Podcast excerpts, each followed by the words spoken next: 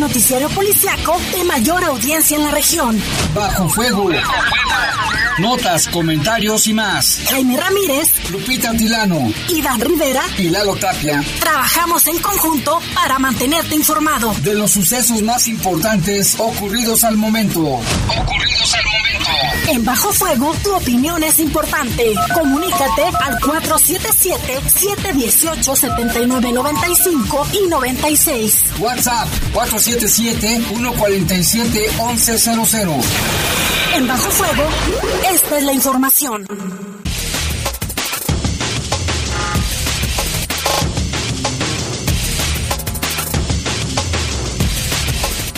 Muy buenas tardes, tardes y lluviosas, ¿eh? Bastante lluvia en algunas zonas de la ciudad de León, la zona centro, la zona sur, salida a San Francisco del Rincón, allá también por Lagos de Moreno, una tormenta.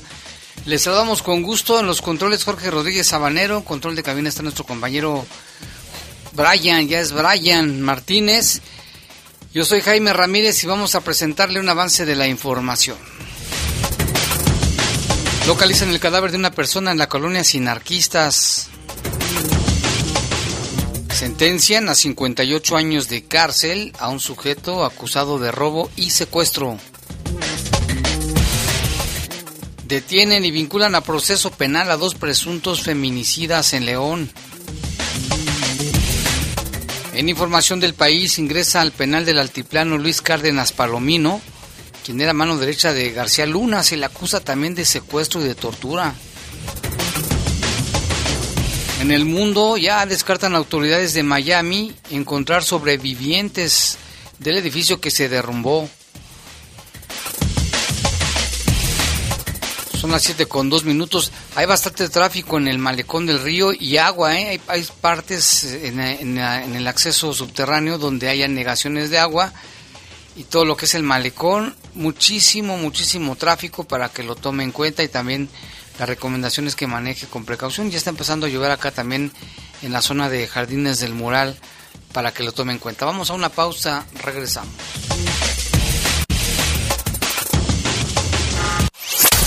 Comunícate con nosotros al 477-718-7995 y 96. WhatsApp 477-147-1100. Regresamos a Bajo Fuego. Estás en Bajo Fuego. Bajo Fuego. Don Pepe tiene muy surtido su negocio. ¿Cómo le hizo? Pues con el crédito reactiva de Caja Popular Santa Margarita. Te prestan de mil hasta ochenta mil pesos con una tasa de interés muy baja. Tú también puedes. Reactiva tu negocio. Caja Popular Santa Margarita. Informes al 477-770-0550 o en nuestras redes sociales. Somos una caja autorizada por la Comisión Nacional Bancaria y de Valores. Aplican restricciones.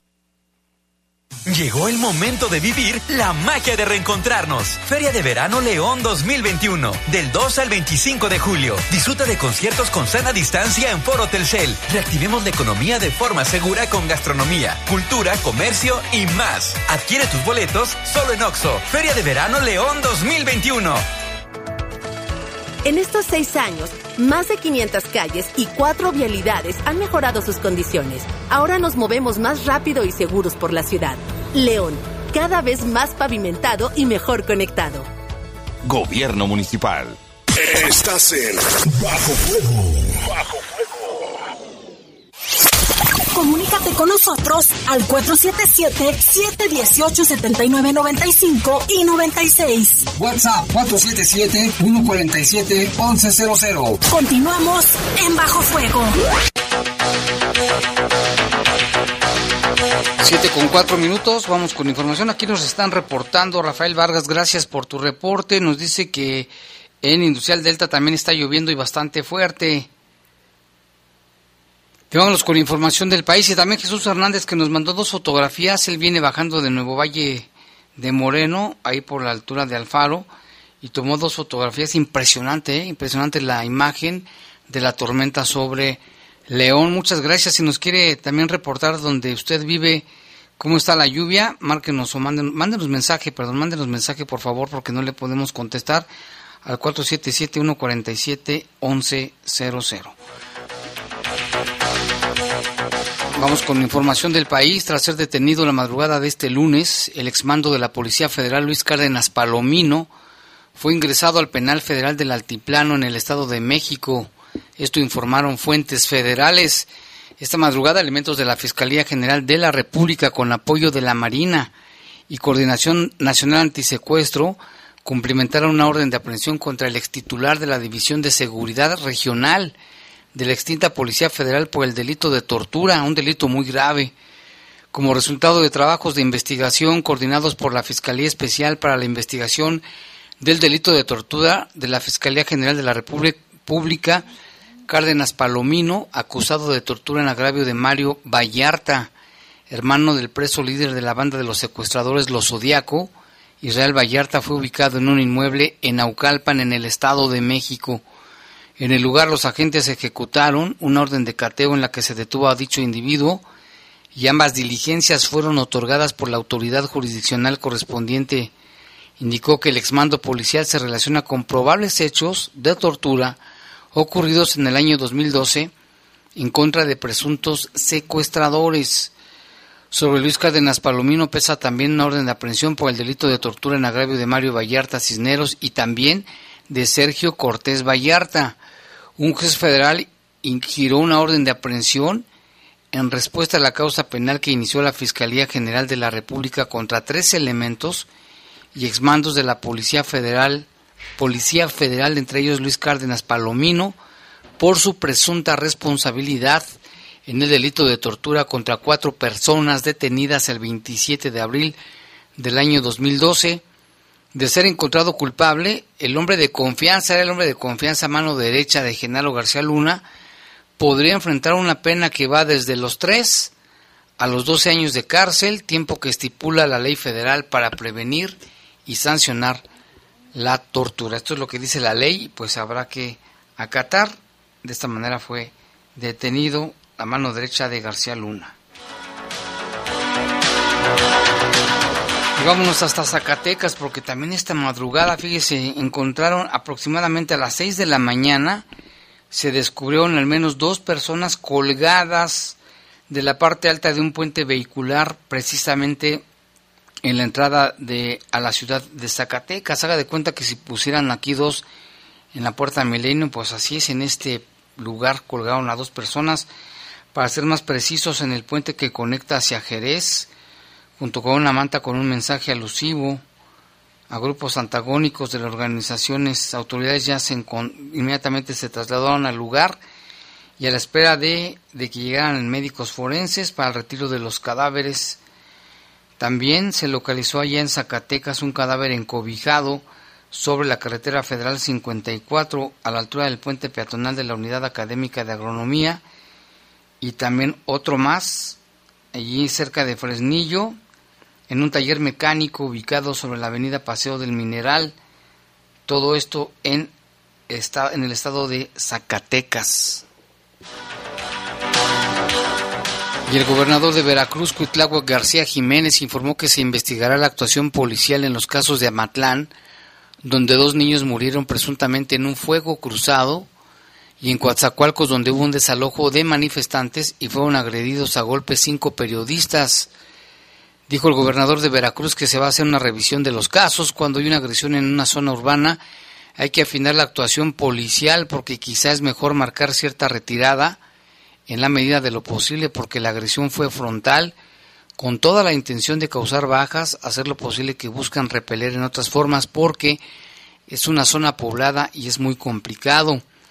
En el caso de Amatlán en Veracruz, donde dos niños murieron, Debido a fuego cruzado entre policías y delincuentes, el mandatario aseguró que en esta región hay dos bandas que se disputan esa plaza.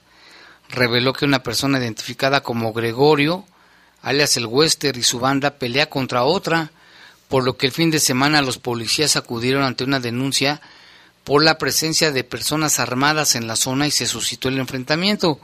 En cuanto al bloqueo y desalojo de la autopista Coatzacoalcos-Villahermosa, el gobernador veracruzano denunció que los pobladores fueron asusados, así utilizó esa palabra, asusados, por delincuentes tras la detención de cuatro personas infraganti en posesión de bombas Molotov.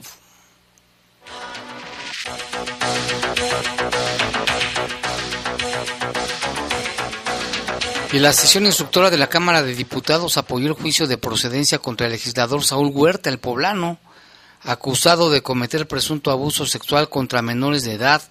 Su caso fue llevado al Pleno del Palacio Legislativo de San Lázaro para retirarle el fuero. Del mismo modo, el del diputado Mauricio Toledo, del PT, señalado por la Fiscalía Capitalina por el presunto delito de enriquecimiento ilícito. En el caso de Saúl Huerta fueron cuatro votos a favor, dos de Morena, uno del PT y uno del PRI para apoyar el juicio. El desafuero obligaría a la Comisión Permanente a determinar un periodo extraordinario.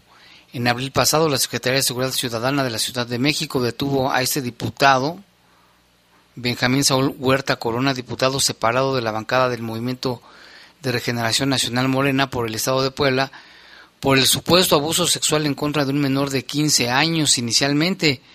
Saúl Huerta fue detenido en la calle Roma, en un hotel, en la colonia Juárez, en la alcaldía de Cuauhtémoc. Esto presuntamente por tocamientos que dicen contra un menor de edad, pero también se puede clasificar como abuso sexual. Elementos de la Secretaría de Seguridad de la Ciudad de México llegaron al hotel de la alcaldía donde empleados del recinto detuvieron al diputado Sol Huerta quien enfrenta juicio y desafuero. El menor de edad fue orientado para presentar su denuncia, recibió apoyo legal y psicológico tras el incidente con el legislador morenista y cabe mencionar que ya tiene otras cuatro denuncias en su contra. Y hay más, ¿eh? pero hasta el momento así es. Ese mismo mes de abril fue ingresado al Hospital Psiquiátrico Infantil doctor Juan Navarro de la alcaldía el joven de 15 años que denunció al diputado por abuso sexual. El joven ingresó con ayuda de una silla de ruedas y cubierto del rostro. El adolescente que acusó de abuso sexual a Saúl Huerta fue intoxicado, fue drogado pues. La fiscal, la Fiscalía General de Justicia confirmó que la víctima arrojó presencia de etanol en su cuerpo tras exámenes toxicológicos, el joven consumió una bebida que le había dado el diputado. Pruebas psicológicas mostraron que el menor también padece pena, frustración y coraje. El caso de Toledo, el diputado Mauricio Toledo también fue exdelegado de Coyoacán. Él fue señalado por la Fiscalía Capitalina por presunto delito de enriquecimiento ilícito.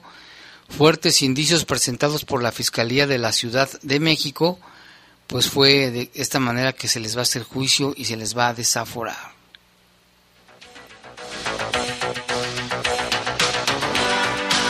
Y en el más reciente informe del Instituto Nacional de Estadística y Geografía, el INEGI, se mencionó que el 21% de la población de 12 años y más usuaria de Internet fue víctima de ciberacoso, esto entre octubre del año 2019 y noviembre del año 2020, en su reporte en módulo sobre ciberacoso 2020, el INEGI explicó que la situación de ciberacoso más frecuente que experimentaron las mujeres fueron las insinuaciones o propuestas sexuales con un 35%, mientras que en el caso de los hombres fue el contacto mediante identidades falsas con un 37%.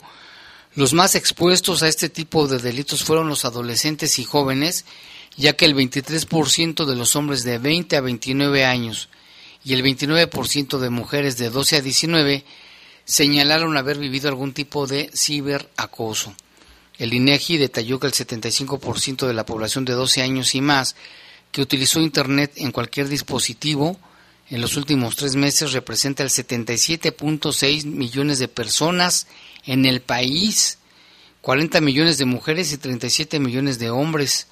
También menciona que las entidades con mayor presencia de este delito cibernético son Colima, el estado de Colima, fíjese tan chiquito el estado con un 27%, le sigue Tabasco y Tlaxcala con 26.9, 26.4, en tanto los estados con menor prevalencia son la Ciudad de México, Tamaulipas y Coahuila respectivamente.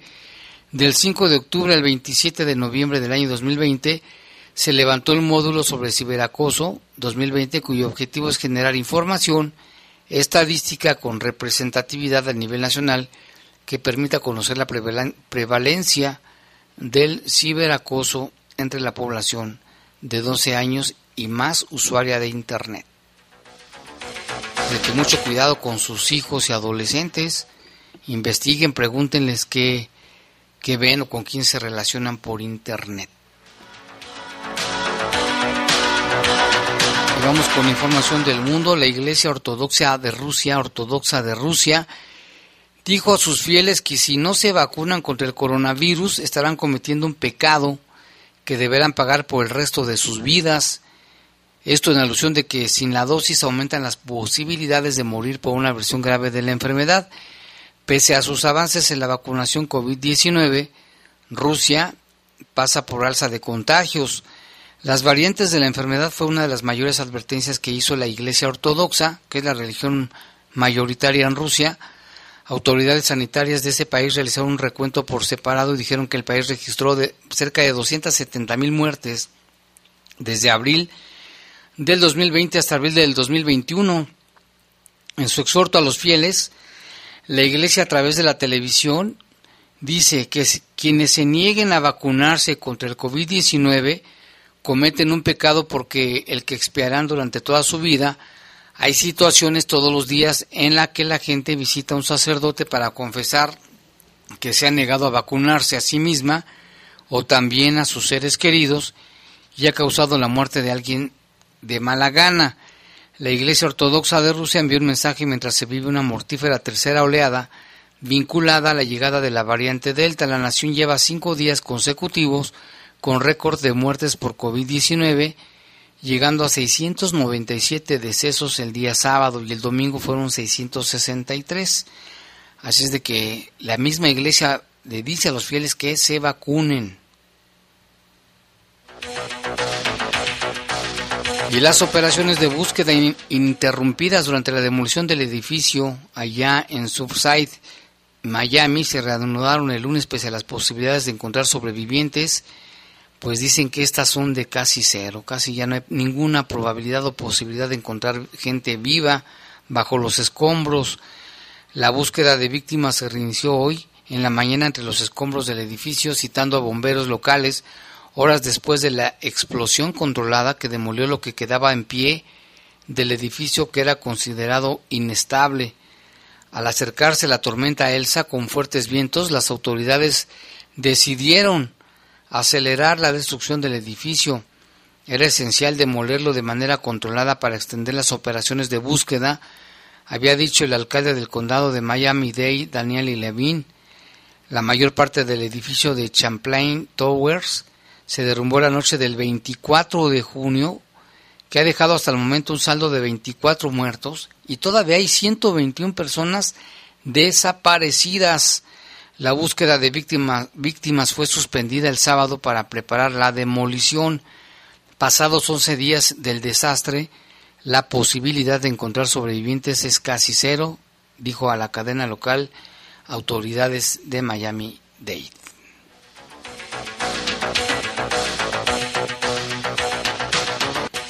Y una valla de metal cubierta de fotos de los muertos y desaparecidos decorada con flores y velas fue puesta también ahí cerca del edificio, que dicen que no hay pruebas sólidas de lo que sucedió, pero pues las personas tienen la esperanza de que encuentren a alguien con vida, pero esto ya es muy, muy difícil.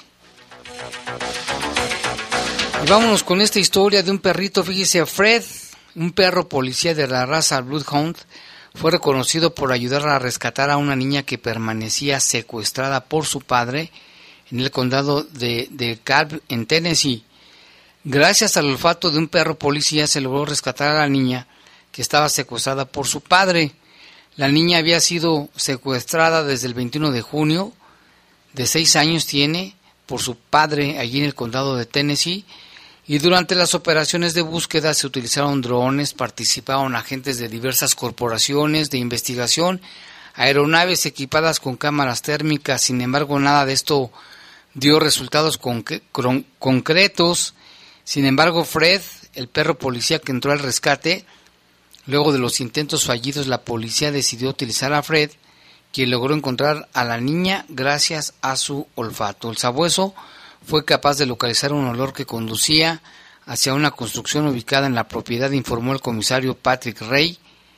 Y Fred olfateó un objeto que pertenecía al padre de la niña y gracias a este sentido el can condujo a la policía hasta la propiedad donde se sospechaba que estaba el hombre con la menor. Una vez en el lugar, el perro guió a los agentes hasta un cobertizo, olfateó el pomo de la puerta y se sentó como señal de que ahí se encontraba el padre fugitivo. Lo felicité, le di mucho cariño como premio y le regalé un poco de pollo. Tras comérselo miraba a los demás como diciendo miren lo que hice, afirmó el agente Richard Tidwell. Pues qué bueno, fíjese, todo falló menos el olfato de este perrito.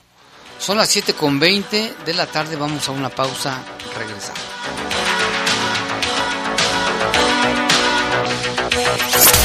Comunícate con nosotros al 477-718-7995 y 96. WhatsApp 477-147-1100. Regresamos a Bajo Fuego.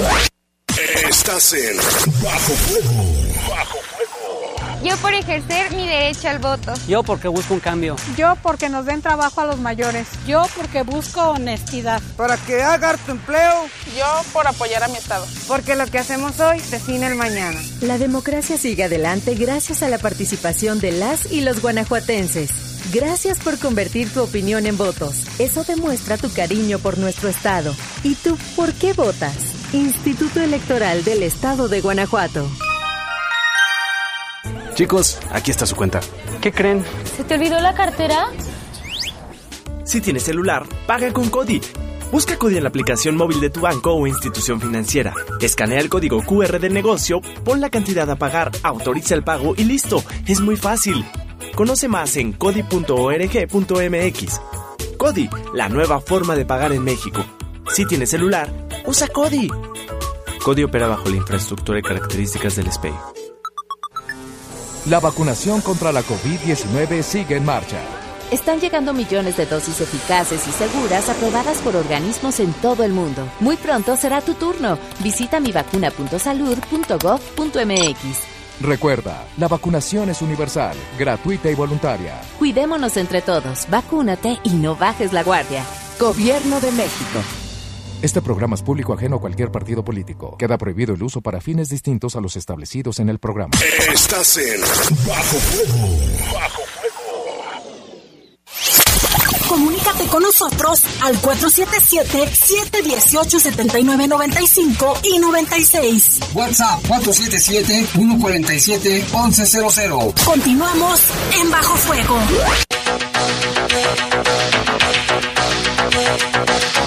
7 de la tarde con 22 minutos, ya 23. Si tiene fotos o si tiene reporte de cómo está la lluvia por su casa, mándenos mensaje. Mientras tanto, hacemos un enlace con nuestro compañero Eduardo Tapia, quien tiene información. Pues los homicidios no paran. Lalo, buenas tardes. ¿Qué tal, Jaime? Buenas tardes a todos ahí en cabina. Buenas tardes a todo el auditorio. Pues sí, desafortunadamente eh, seguimos otra vez con este asunto de, de los homicidios que, como tú dices, no, no paran. El día de hoy se encontró el cuerpo de una persona en, en, un arroyo que está ahí en, en la colonia Sin Artistas, en la calle Antonio Martínez Aguayo, más o menos a las 11.20 de la mañana. De este caso, los vecinos reportaban que estaba el cuerpo flotando eh, boca abajo. Los policías que llegaron y paramédicos, básicamente para confirmar el fallecimiento de esta persona, es un hombre de unos 35 40 años, no se ha confirmado la identidad eh, esta persona tenía las manos y los pies atados con cinta. Aunque no se confirmó el tipo de lesiones que, presentaba, pues era más que obvio que, que, presentaba huellas de violencia.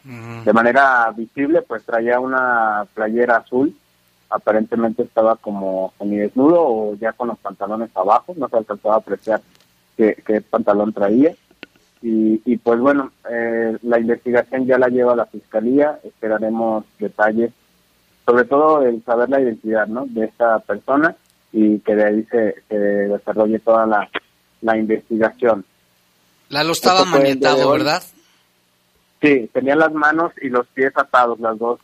Pues por eso decíamos, aunque no sabemos qué tipo de lesiones tenía, pues era más que obvio, más que, obvio que tenía huellas de, violencia, ¿no? Por las características como fue encontrado. ¿Esto por dónde queda, Bueno, es en la colonia sin artistas, es más o menos para la zona de Las Joyas, una zona de edificios, no sé si ubicas esta zona de las de las joyas, es, son unos edificios que están relativamente nuevos, no tienen tan... ¿Y el arroyo lleva agua? ¿Lleva agua el arroyo? muy poca en realidad, muy poca agua en realidad eh, tenía el arroyo. Ahorita, bueno, probablemente vaya a crecer un poco más, pero eh, el agua era mínima. no tenía yo más de 50, 60 centímetros el, ahí okay. este canalito donde estaba esta persona. Y bueno, eh, la Fiscalía del Estado, no, Jaime, dio a conocer dos vinculaciones a proceso. Una de Cristian, alias el Bambucha, este es aprendido bajo la orden, bueno, la orden de aprehensión, eh, inculpado por el homicidio de una mujer el 30 de abril de este año en la colonia León 1. Eh, este caso, pues la investigación derivó eh, que Cristian fue inculpado de este de este homicidio, ya lo capturaron, lo presentaron hasta el juez de ante el juez de control, se determinó la vinculación al proceso y pues la la prisión preventiva también. La víctima fue identificada como Mariela y esto fue mm, pasada la medianoche de aquella fecha que ya mencionamos, cuando la víctima estaba en la calle Ignacio Villavicencio, ahí en la colonia León 1, llegó el bambuchas con un cuchillo, la llamó hasta la esquina donde estaba otra persona y pues la, la lesionó, le causó la muerte. El bambuchas ya está detenido, como decimos, está vinculado al proceso, Cristian el bambuchas, y estará pues prácticamente en espera de que se haga la investigación complementaria donde se pueda determinar si es o no ya sentenciado. Y el otro caso es eh, Omar, Oscar Manuel, perdón, el imputado también por el delito de homicidio, pero está en grado de tentativa, o intento de homicidio. También disparó con un arma de fuego eh, hacia otra persona, una mujer también, en la colonia Arboledas de los Castillos. Esto fue el 23 de junio del 2021 de este año. Esta mujer estaba lesionada en la entrada de su domicilio. Se habla que llegaron varios sujetos, entre ellos el ahora imputado. Le disparó y se dieron a la fuga en un vehículo. Eh, pues Oscar Manuel ya está detenido también, está vinculado a proceso por, por el intento de, homicidio. Eh, ninguno de los dos está hasta el momento tipificado como feminicidio. Eso también es importante mencionarlo. Exactamente. Eh, esperaremos eh, a que se siga la investigación y el otro pudiera ser que sí pudiera clasificar, pero pues bueno, ya depende de, cómo se lleve la investigación. Bueno, esto fue lo que dio a conocer eh, ya de la Fiscalía del Estado. De ayer, mi querido Jaime, hubo eh, un asesinato también ahí en la carretera León Duarte, a la altura de San Juan de Otape, más o menos a las 3.30. Eh, la víctima es un motociclista de unos 30 años de edad. De este caso, fíjate, estaba él a un costado de la carretera, parado a un lado de su motocicleta, y se habla que llegaron dos hombres a bordo de un vehículo de color rojo.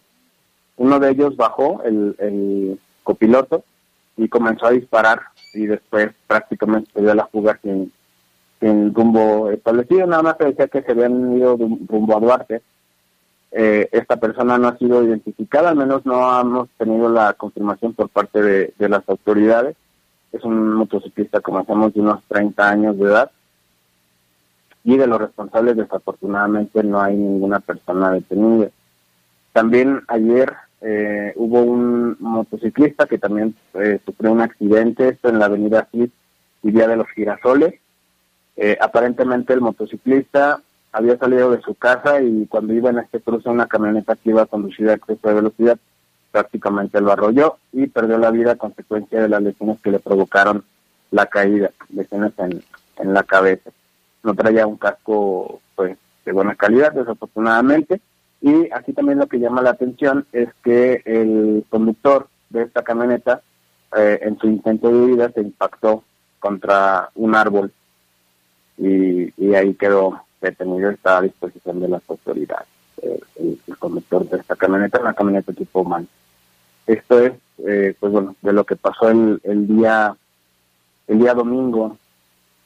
El día sábado el día sábado por la noche también se reportó un asesinato, otro más, esto en la colonia Valle de San Bernardo. Esto fue más o menos a las 10.30 de la noche, 10.40. En la calle Valle de la Gloria y Valle Temporal, un hombre de 30 años también fue agredido con armas de fuego. Los agresores huyeron también a bordo de una motocicleta. Eh, él había sido llevado a recibir atención médica, pero perdió la vida a consecuencia de la gravedad de las lesiones. Y otro de los casos del mismo sábado, Jaime, que llamaron muchísimo la atención, fue lo ocurrido en la colonia obrera, en una taquería, este, ocurrido ahí en la calle Jalisco y Guatemala, bueno, Guatemala y Jalisco. Eh, ahí estaban varias personas cuando llegaron hombres armados y dispararon en repetidas ocasiones. Estaba enfrente precisamente un bautizo, pleno bautizo, cuando llegaron estos objetos y dispararon y se confirmó el fallecimiento de dos personas, uno de ellos eh, identificado como Diego Alcántar, aparentemente hermano del Golpe Alcántar, este, y otro más que quedó más o menos a una cuadra de esta de esta taquería. Ahí estuvimos en, en el lugar de los hechos, los vecinos realmente no, no nos decían mucha información al respecto. Se está investigando todavía cuál fue el motivo de la agresión en contra de estas dos personas. Y pues otra vez lo lamentable al final del día es que no hay personas detenidas. Ok, ¿y cuántos van, Lalo, en lo, en lo que vamos de, de julio 5 de julio? No tengo el número exacto, pero estamos más o menos como en 12, 13 más o menos, no mal recuerdo. por ahí por ahí está el número de homicidios. Que digo, lo comparamos con con junio, con mayo, perdón. En mayo recuerdas que había habían sido 95 en mayo.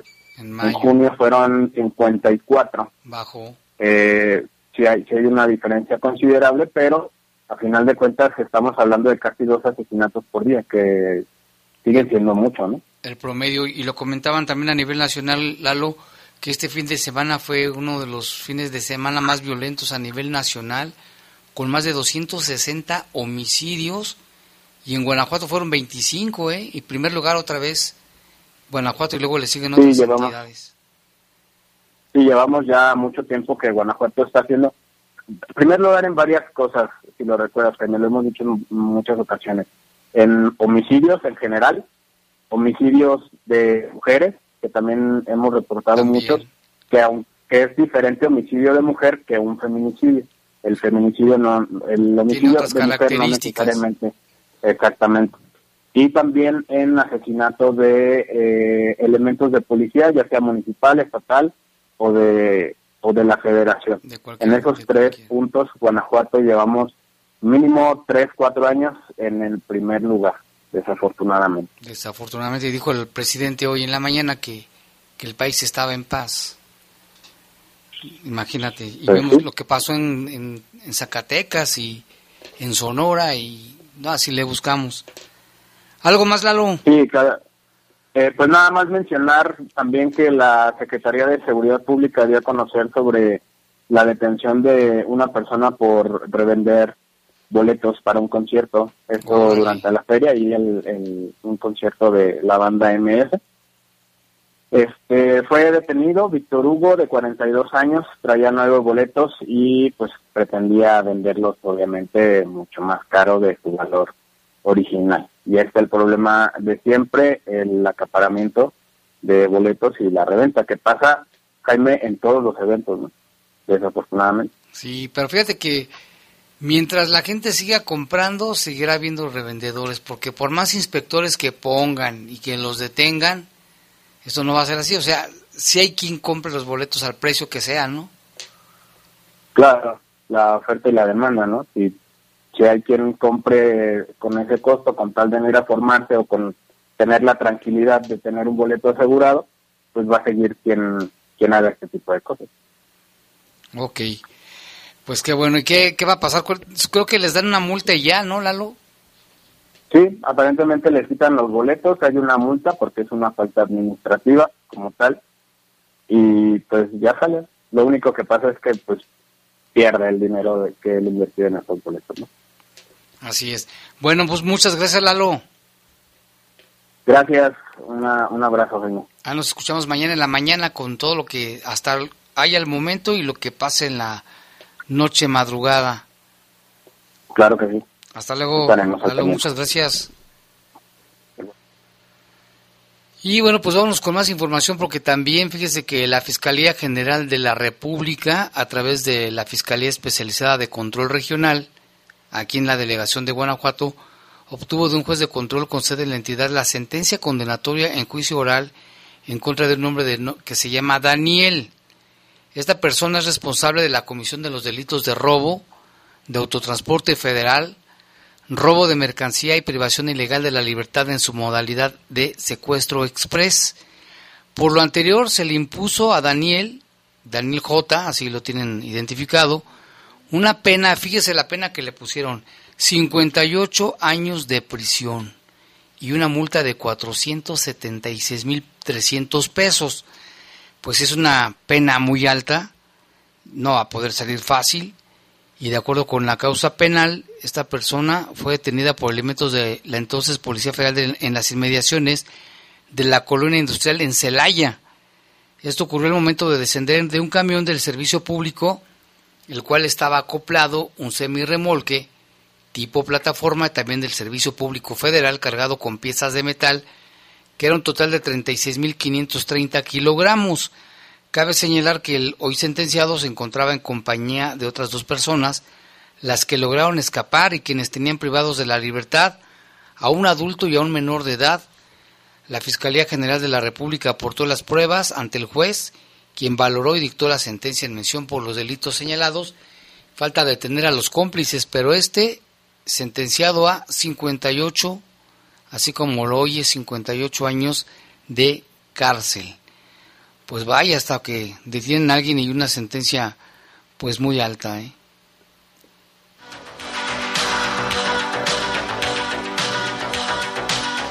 Y en otra información también elementos de la policía municipal detuvieron a tres sujetos por la por, la aportación de armas.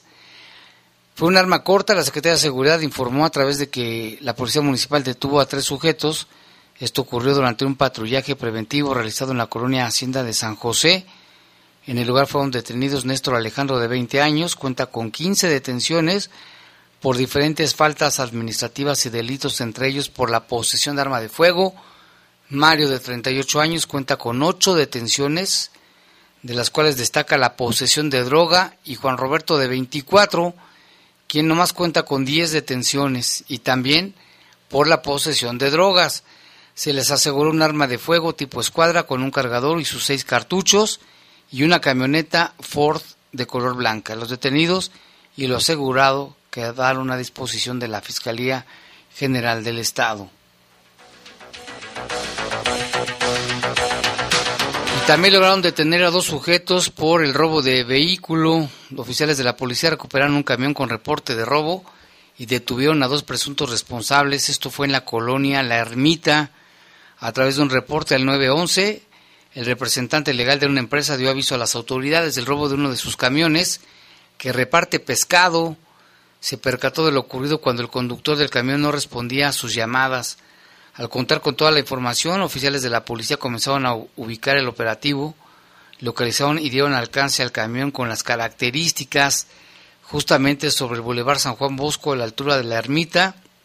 Cuando lo revisaron, iba cargado de pescado, se confirmó que el camión tenía el reporte de robo y los responsables, los tripulantes de nombre Juan Andrés de 39 años, quien cuenta con tres detenciones por diferentes motivos, y su compa Fernando de 39 con 10 detenciones.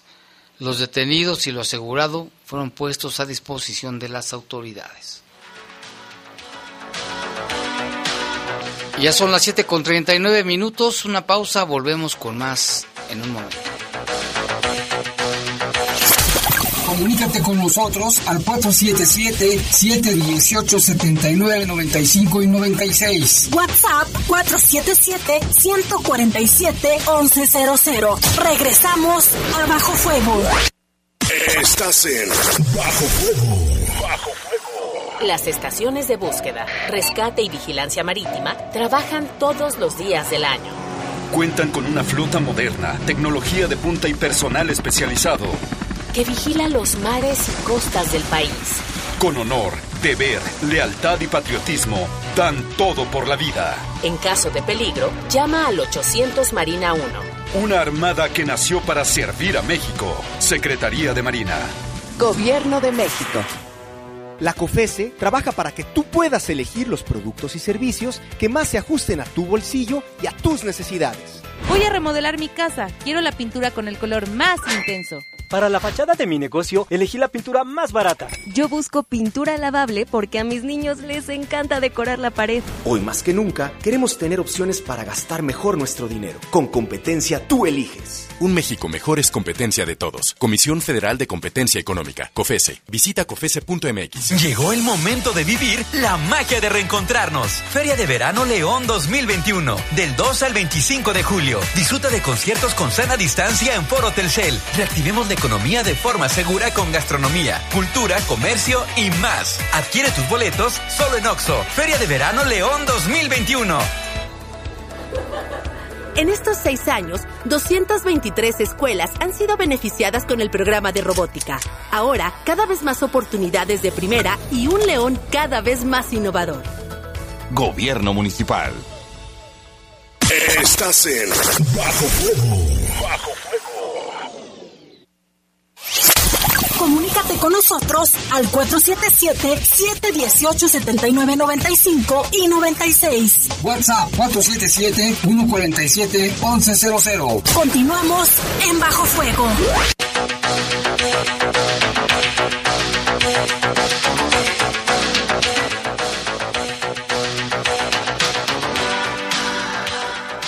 Son las 7 con 42 minutos. Tenemos reportes. Aquí nos llaman. Dice: ¿Podrían invitar al, infectólogo Alejandro Macías para que nos hable del riesgo de contagio del coronavirus a través de la picadura de mosquitos en esta temporada de lluvias? Pues fíjese que no, no se realiza por, por mosquitos. El, el dengue sí. Con el Aedes aegypti, ahí sí, si el, el, mosquito está infectado, sí lo, le transmite el, el dengue o el zika pero no el coronavirus. Pero fíjese que de todos modos tenemos aquí una cápsula con el doctor Alejandro Macías que habla sobre esta cepa del coronavirus llamada Delta, que es muy contagiosa y que ya hay en algunos estados de la República. Él dice que los demás riesgos es la gente que no está vacunada, por lo que se debe tener en, en, en cuenta y tomar todas las medidas sanitarias. Vamos a escuchar lo que, es, lo que dijo el doctor Macías en sus redes sociales. Estamos a más de año y medio de la pandemia de COVID-19, que aunque ha perdido una fuerza en su promedio mundial, sigue entrando, sigue invistiendo a países enteros. Eh, lo que ha pasado en la India y lo que está pasando ahora mismo en Pakistán, Bangladesh, es desgarrador, sobre todo de la mano de las nuevas variantes del virus, que es a la que me quiero referir hoy, particularmente a la variedad, a la variedad Delta, del SARS coronavirus 2, que es el virus de esta COVID-19. Eh, cuando el virus muta, como virus de ARN, los virus de ARN mutan con relativa frecuencia, este virus muta con frecuencia, no tanto como el virus de la influenza, pero cuando muta, esas mutaciones se pueden acumular y pueden significar desde unas mutaciones neutras, donde el virus no cambia su comportamiento, es mutado, pero se comporta igual, o bien que ya se transmita un poco mejor, o bien que escape, como ven, que transmita mejor o que escape a, las, a la inmunidad previa o que sea más grave. Y entonces cuando ya hay sospecha de eso, de acuerdo con la Organización Mundial de la Salud se les llama variantes de interés, B o I, variants of interest. Pero particularmente preocupantes son eso, lo que se conoce como las variantes of concern o variantes de preocupación, de acuerdo con la designación de la Organización Mundial de la Salud.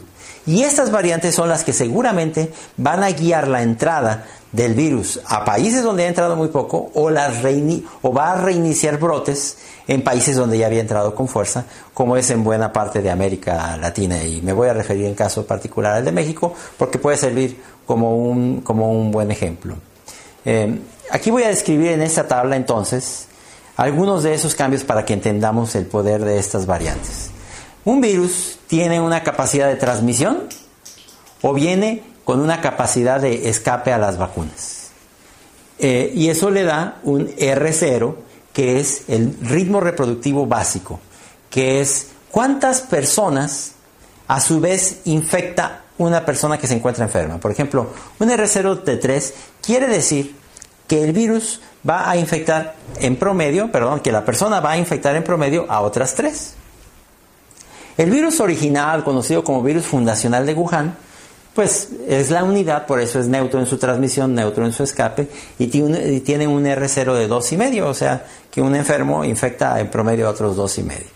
Cuando el virus sale de Wuhan y entra a Europa, desarrolla mutaciones que, como la mutación 614 D614G, que le confería un poquito más de transmisión y un cierto no, no, le confería ningún escape a las vacunas y esa capacidad de mayor transmisión le daba un R0 de 3, un poquito más que la variedad fundacional. Eh, las, la, la variedad alfa, que se describe posteriormente en el Reino Unido hacia finales de 2020, tenía mutaciones que le daban una sustancial mayor transmisibilidad, por eso su R0 pasa a 4,5, pero tiene muy poco escape a las vacunas o no tiene escape a las vacunas, a la vacunación. Después se describen la variedad beta y gamma, tanto en Sudáfrica como en Brasil. La variedad beta tenía una no mucha mayor transmisibilidad, pero tenía mucho escape a la vacunación. Quiere decir que gente vacunada o gente que ya se había infectado, particularmente los que ya estaban infectados, se podrían reinfectar. La variedad gamma, que es la variedad de Brasil, a diferencia de la beta, que es la variedad de Sudáfrica, eh, la variedad gamma ya tenía también un poco más de transmisión con un R0 de 4 y un escape a las vacunas. No tan intenso como la variedad beta de Sudáfrica. Pero si ustedes se fijan, la que da con mucho mayor preocupación y es la que muy probablemente va a guiar la entrada de la pandemia en este momento a buena parte del mundo todavía en terceras olas o en lugares donde no ha entrado con fuerza, será sin duda la variante Delta. Esta variante Delta es con mucho la más preocupante de todas. Tiene una enorme capacidad de transmisión de 8, o sea, un enfermo puede infectar en promedio a 8 susceptibles, ya se parece un poco inclusive a las cifras del sarampión. En breve, si sigue mutando, seguramente alcanzará 10, 12, que ya son como las paperas o el sarampión. Y tiene una buena capacidad de escape a la, inmunidad.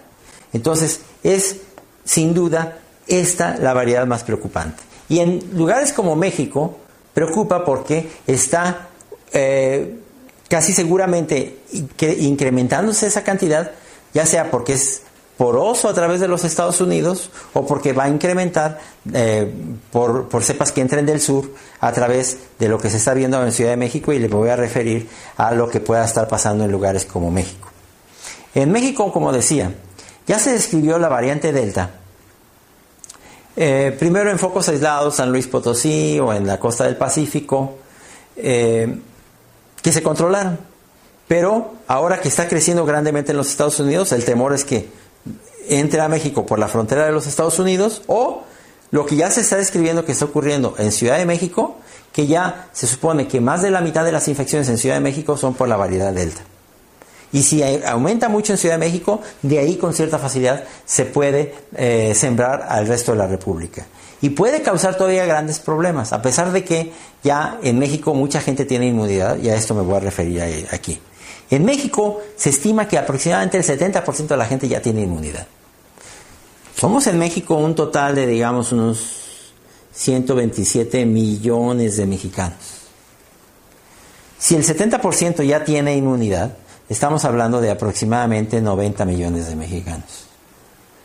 Estos que tienen alguna inmunidad, inclusive si se infectan por la variedad delta, vamos a decir que se infecten el 5% en, en tasa de reinfección, podríamos tener aquí todavía 4.5 millones de infecciones.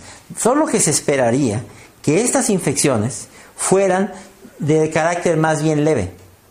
Primero porque muchos de los que están eh, Mm, con inmunidad la tienen porque ya se vacunaron.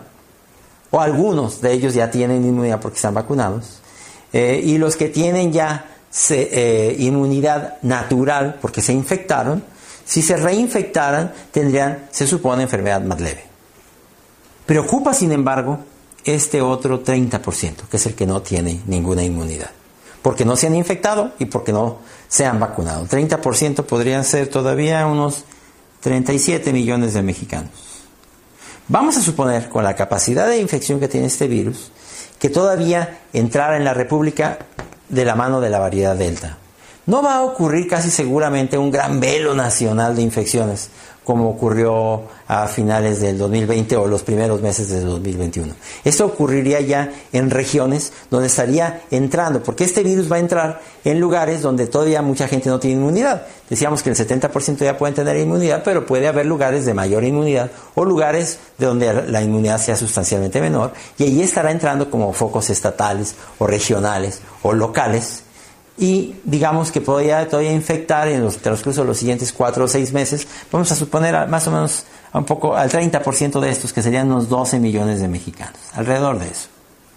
12 millones de mexicanos en los siguientes meses todavía es una cantidad sustancial y todavía ahí puede haber casos graves.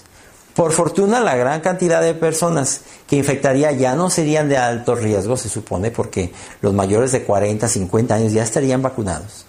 Y vamos a suponer que de estos 12 millones tuvieron una enfermedad seria solamente el 10%, 1.2 millones. Todo eso son números aproximados. Y vamos a suponer que de, esos que tienen em, enfermedad seria, fallecieran el 5%. Vamos a ser muy conservadores. Bueno, todavía eso podría significar 60 mil muertes en México. Vean que esto no se ha acabado todavía. Independientemente de la cantidad de muertos, todavía podría haber una sobrecarga importante de los servicios de salud, saturación de los hospitales en algunas regiones de la República. Y el mensaje entonces es, esto no se ha terminado. Desde luego, las cifras siguen bajando, particularmente de la mortalidad. La incidencia empieza a aumentar sin aumentar mucho la mortalidad, por lo que decíamos todavía, pero esto se puede todavía poner con alguna intensidad en, en varias regiones de la República. Todavía uso de cubrebocas, evitar los tumultos de personas, ventilar los espacios cerrados en la medida que podamos, porque esto todavía no se ha terminado. Y aquí un mensaje importante para terminar. Esta enfermedad todavía puede ser muy grave, puede ser seria en quien no se haya vacunado. Yo sé que mucha gente no se ha vacunado porque no le ha tocado, pero hay gente que ya le tocó la vacuna y no se ha vacunado. Están seguramente cometiendo un error yo puedo asegurarlo. Porque si no se vacunan, este virus no es como el virus del sarampión. Que si los demás se vacunan, tú eventualmente no vas a tener ningún problema porque los demás te protegen. Aquí este virus va a estar entrando y saliendo, entrando y saliendo y va a volver, si no en esta ocasión, en ocasiones futuras por los que no ha infectado.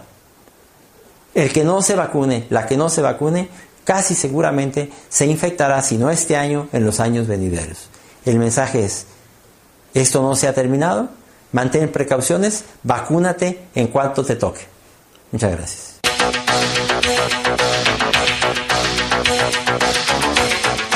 El el experto en estos temas, porque es muy importante vacunarse. Y es que muchas personas que tuvieron la oportunidad de vacunarse no lo hicieron.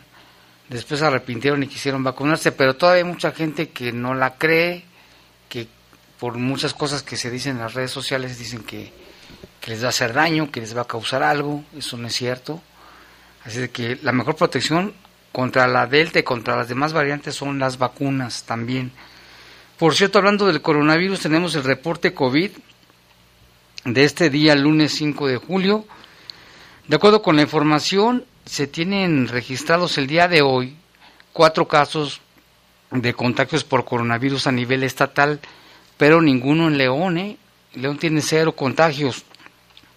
También en lo que se refiere a fallecimientos, aquí marca dos, dos fallecimientos por coronavirus en otros municipios del estado, pero en León ninguno.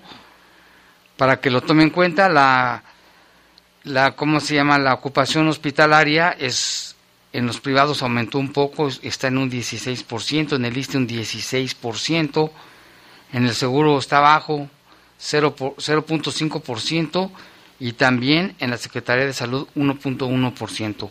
Así es de que no hay que bajar la guardia.